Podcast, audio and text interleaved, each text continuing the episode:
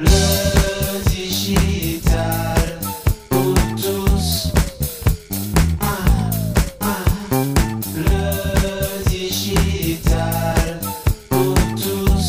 S'il y a bien un secteur qui a connu de multiples transformations avec chacune des avancées technologiques, c'est bien le secteur de l'industrie musicale. Cette industrie a notamment vécu tous les changements en matière de vecteurs de diffusion et ce n'est peut-être pas fini. D'abord, il y a eu les changements de support physique. Le gramophone avec le 78 tours a laissé sa place aux galettes de vinyle en mode 33 ou 45 tours qui ont, à leur tour, laissé la place au compact disque. Cette technologie qui nous a incité à racheter toute notre discothèque pour bénéficier du son laser. Ah oui, selon certains, c'était l'âge d'or de l'industrie musicale et des maisons de disques. À chaque changement de vecteur, les ventes augmentaient et les marges aussi. Ensuite, les CD couplés aux ordinateurs personnels ont permis aux consommateurs de numériser eux-mêmes leur discothèque et leur ont permis de la partager très simplement sous le format MP3. C'était l'âge d'or de Napster, du peer-to-peer, du partage des fichiers musicaux entre amis et collègues avec l'aide de copies de CD, de clés USB, de disques durs externes et autres sites web de piratage organisés. Les maisons de disques y ont perdu beaucoup de manque à gagner et les artistes n'ont quant à eux pas gagné une cacahuète avec le peer-to-peer. Puis est venu le temps de la disruption initiée par Apple avec iTunes. Le iTunes Music Store, les iPods et les iPhones ont permis aux géants à la pomme de devenir le plus grand magasin de disques avant de se lancer dans l'ère du streaming musical, accompagné de Spotify, Deezer et autres Amazon Music. La musique n'a jamais été aussi payante, mais les gains pour les artistes demeurent petits, sauf pour les quelques super méga stars. À chacune de ces transformations, les maisons de disques, un drôle de nom pour ceux qui sont ados aujourd'hui et qui ne consomment pas la musique avec des disques, ces maisons de disques se sont serré la ceinture, ont cherché à optimiser leurs coûts, ont viré des artistes aussi. Certaines sont mortes, d'autres se sont regroupées pour survivre et garder leur titre de major, pour peser dans le game face à ces nouveaux acteurs qui ont pris place à la table du business de la musique. À chacune de ces transformations, les artistes n'ont pas forcément tiré leur épingle du jeu. La plus grosse part du gâteau est toujours revenue à ceux qui distribuent, ceux qui packagent, ceux qui mettent sur le marché, mais pas aux artistes. Pas à ceux qui créent la véritable valeur, pas à ceux qui créent l'étincelle qui change tout. Injuste Probablement. Mais c'est le show business, diront certains. C'est en tout cas comme ça que ça marche jusqu'à présent, même si la valeur créée pour toute cette industrie musicale ne provient in fine que des artistes, des musiciens, des talents qui donnent tout, exposent leur création, expriment leurs émotions et leurs passions pour le plus grand plaisir de leur public, de leurs fans et de leur communauté. Et maintenant que se développent les NFT, ces titres de propriété numérique certifiés par une communauté d'ordinateurs, ces titres de propriété qui ont bien plus de valeur qu'un objet numérique, car on ne peut pas les copier, mais on peut les revendre. Quelles opportunités et quelles transformations sont à prévoir pour tous les acteurs de la chaîne de valeur de l'industrie musicale et pour les artistes en particulier? Pour bien comprendre ce qui change, ce qui risque de changer et ce qui ne changera probablement pas pour l'industrie musicale avec les NFT, l'invité de cet épisode du podcast est Christian Riedi, CEO de Atlanticus Music, the NFT Music Platform. Bonjour Christian. Bonjour PPC. Christian, on en est où aujourd'hui avec les NFT et l'industrie musicale? Alors on en est très loin et en même temps on est nulle part. L'année dernière, euh, si j'en crois le, une étude faite par un collectif qui est presque un DAO qui s'appelle Water et Music, ce serait vendu près de 90 millions de dollars de NFT musicaux. Alors tu te dis, bah, 90 millions, c'est quand même énorme pour un, secteur qui n'existait pas euh, un ou deux ans euh, auparavant. Et en même temps, c'est une goutte d'eau dans l'océan, puisqu'on estime que l'année dernière, il s'est échangé pour près de 22 milliards de NFT. Et bien sûr, là-dedans, il y a tout ce qui compte de NFT, de photos de profil et autres collections. Voilà, 90 millions de dollars, c'est pour l'instant quelque chose de balbutiant. Et pour des artistes indépendants, ben en fait, c'est euh, de l'argent qui circule. Alors dedans, comme d'habitude, il y a euh, des énormes montants qui ont commencé à sortir pour des gros artistes. Un des, des faits d'armes d'une des plateformes euh, à la fin de l'année dernière, c'était Whitney Houston qui a vendu un titre inédit de lorsqu'elle avait 17 ans. Alors, c'est les héritiers de Whitney Houston, évidemment, euh, qui ont commercialisé ça sur une plateforme qui s'appelle OneOff. Et l'enchère est montée jusqu'à un million de dollars. C'est un titre qui est vendu à un exemplaire unique pour un million de dollars sous forme de, de NFT. Ça, c'est ce qui, euh, c'est l'arbre qui cache un peu la forêt. Et derrière la forêt, bah, c'est plein de petites pousses de d'artistes qui essayent de vendre, euh, de se faire connaître du grand public et en émettant un NFT. On en est, on en est donc on est début. qu'au début, et puis on est aussi dans les espèces de définitions d'un NFT musical, où euh, ben, les uns et les autres ont des définitions un peu différentes de ce qu'on y met. Chacun se repose sur le fait que le NFT permet de mettre de la rareté sur un bien digital, et euh, tu l'as évoqué dans ton intro, ben, la musique aujourd'hui, euh, c'est une industrie qui est digitalisée. Alors il y a encore des usages, et il s'est jamais vendu autant de vinyle que l'année dernière, donc il y a encore un attachement finalement à la rareté, puisqu'on nous dépeignait la, la fin de la propriété et puis le, le basculement dans l'âge de l'usage où on paierait finalement cet abonnement mensuel qui nous donnerait accès à l'entièreté du catalogue musical disponible. On rend compte que bah, la, volonté de posséder et de, collectionner en fait est toujours là. Euh, elle a un peu du mal à se basculer du physique vers le digital, mais le NFT devrait lui permettre. Lui permettre. Donc le NFT, c'est le grand retour de, puisqu'on on dit que ce sont des titres de propriété numérique, c'est le grand retour de, la propriété. Là, aujourd'hui, nous ne sommes que de vulgaires abonnés euh, qui ne possédent rien, qui ne louent que l'accès à la musique. Ben, en tout cas, c'est une des propriétés euh, très intéressantes que permet le NFT. Nous, on garde deux choses. Effectivement, à travers le NFT, c'est le fait d'avoir de la rareté. Donc, tu peux faire des séries limitées, même des éditions uniques, comme je, je dépeignais à l'instant sur euh, Whitney Houston. Et puis, ça te permet aussi une autre chose et qui n'est pas négligeable dans l'industrie musicale, c'est de hard-coder dans les fameux smart contracts de, des NFT le fait de permettre aussi à l'artiste de gagner de l'argent au fil de la vie du NFT. Si euh, tu émets un NFT et qu'il continue à s'échanger après sur le marché secondaire, bah, l'artiste continue d'être intéressé. Alors en français, ça s'appelle le, droit de suite. Ça existe un petit peu déjà dans le, dans le, dans, le dessin et les arts graphiques pour, pour beaucoup.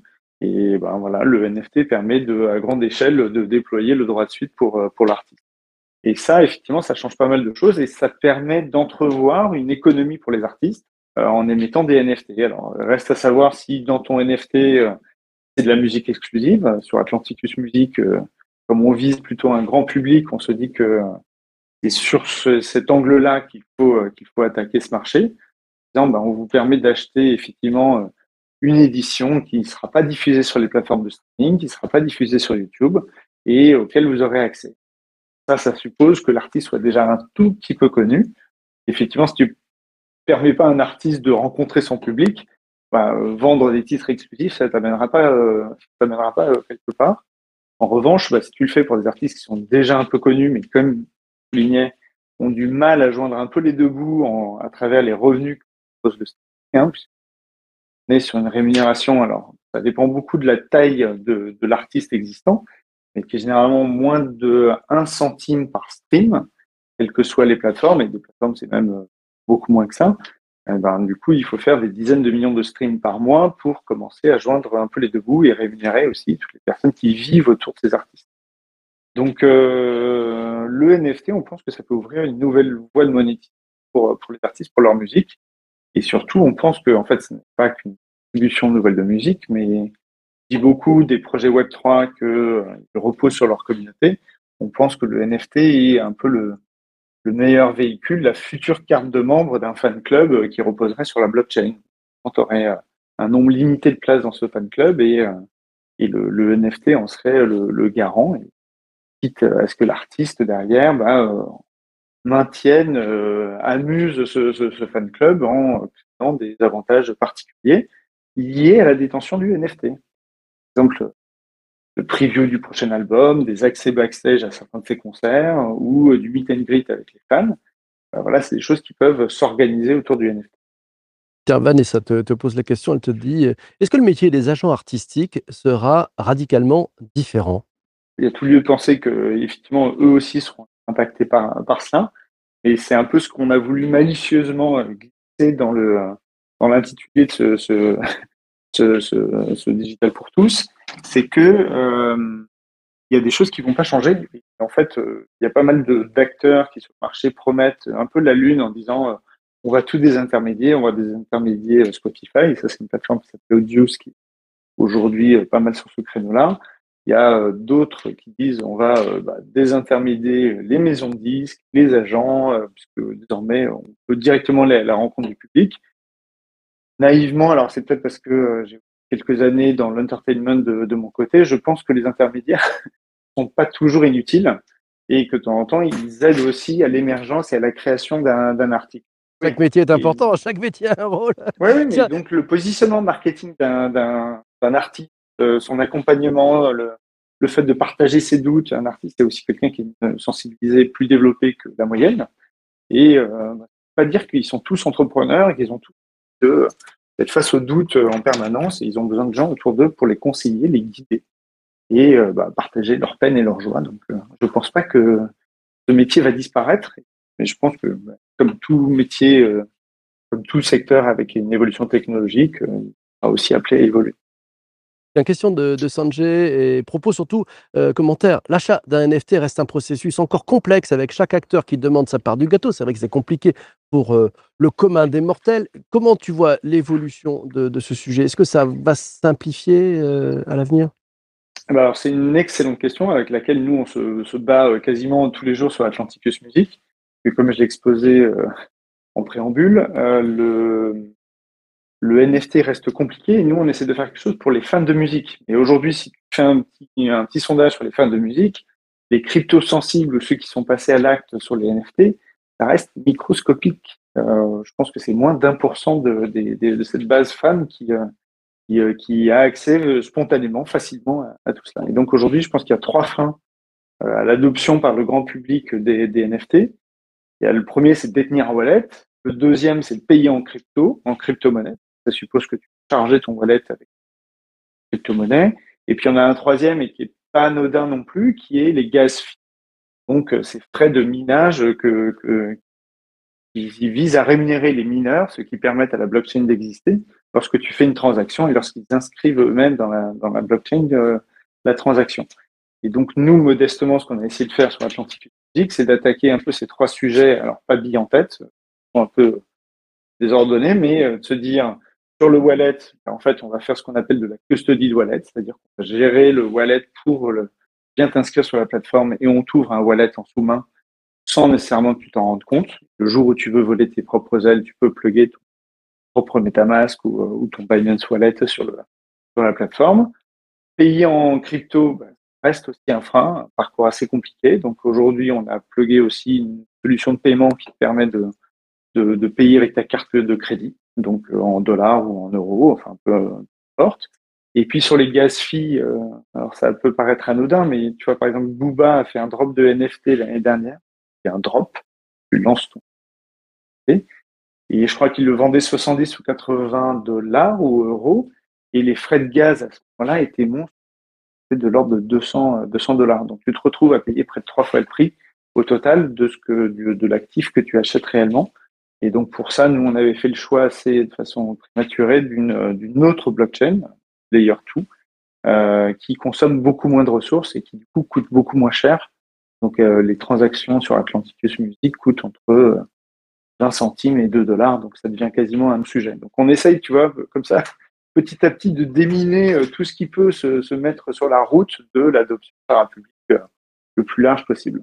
C'est beau de déminer dans un monde de mineurs. Euh, ouais, c'est ça, exactement. De, de Vincent, il te dit est-ce que cette transformation de marché des NFT dans la musique peut être précurseur de la transformation d'autres industries? Comment vois-tu les choses? Bah, je pense que les, la transformation dans les autres industries, alors je vais m'attacher aux industries euh, créatives, c'est ce que je connais, je connais le mieux, mais effectivement, les transformations dans les autres, alors je sais pas quelle, je vais faire une réponse en deux temps. D'abord sur les industries créatives, cette évolution, elle est déjà en marche. Hein. Si tu regardes euh, la collection ou si tu regardes euh, d'autres sites, euh, notamment tournés vers la photographie, finalement, ce sont un peu les mêmes mécanismes qui sont en œuvre où tu peux remettre de la rareté sur des biens digitaux et donc ça ouvre la porte à une nouvelle forme de monétisation. Là, à chaque fois, il faut savoir exactement ce que tu mets. Par exemple, dans la photo, est-ce que derrière, tu as des tirages physiques? Tu vois, il y a aussi les, les interfaces avec le monde physique qui sont en question. Euh, savoir comment est-ce que tu traites ce sujet-là. Est-ce que tu es full digital et tu dis, bah non, voilà, désormais, c'est des nouvelles modalités de la possession. Et il faut se contenter d'avoir des actifs, euh, mais qui sont entièrement dématérialisés ou de temps en temps, bah, tu fais un peu des ponts entre les deux, sachant qu'à chaque fois que tu fais des ponts entre les deux, bah, ça, ça grince un petit peu, ça coince. Il euh, y, a, y, a des, y a des sujets logistiques forcément qui rentrent en ligne de compte. Mmh. Euh, ça, c'est pour les industries créatives. Et puis après, pour ce qui est d'autres secteurs, bah là, effectivement, il n'y a pas un secteur qui ne se retrouverait pas modifié par, par ça. J'en prends un parmi tant d'autres, mais le secteur de l'assurance. Alors, c'est un vaste sujet, et puis je sors un peu de, de, ma zone de confort. Mais demain, tu peux imaginer effectivement un registre partagé dans la blockchain où finalement tous les sinistres seraient publics.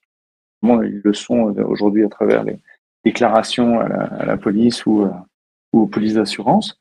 Et, euh, et, donc, tu pourrais avoir en, en, instantané finalement la cotation sur quelle est la sinistralité, je sais pas moi, des, des accidents de la route, des, des, des, feux domestiques, enfin voilà, tout un tas de choses et qui, dans l'approche de ces secteurs-là, modifient complètement les façons de faire. Question de, de Eric, euh, réponse binaire, oui ou non te demande, le crash des NFT peut-il nuire à la valeur, image, des artistes qui forgent des NFT Oui ou non?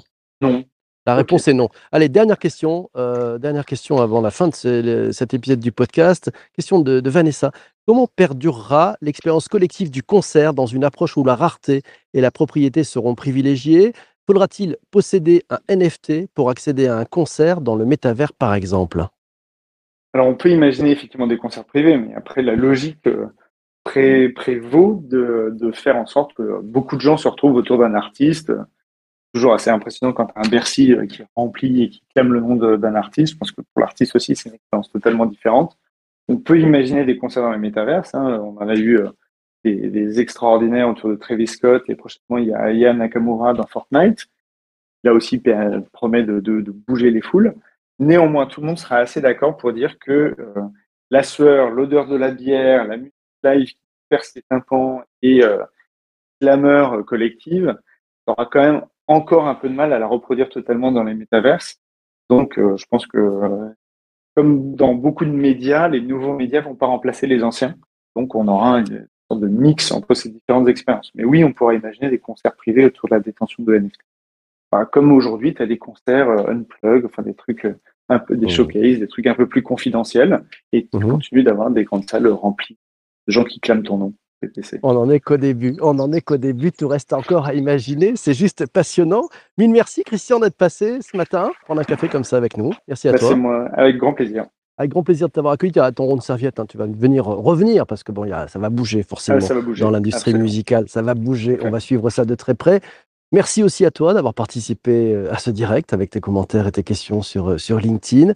Merci à toi d'avoir écouté cet épisode du podcast jusqu'ici sur ta plateforme de podcast à la demande, d'audio à la demande. On se retrouve demain matin, 7h30. Euh, belle question. Et si on utilisait le digital pour aider les Ukrainiens On en parle ensemble et en direct demain matin à 7h30 avec Alexandre Hernandez, le cofondateur de Europe for Ukraine.org. Oui, on en parle demain matin. D'ici là, portez-vous bien et surtout, surtout, surtout, surtout, ne lâchez rien. Ciao, ciao, ciao.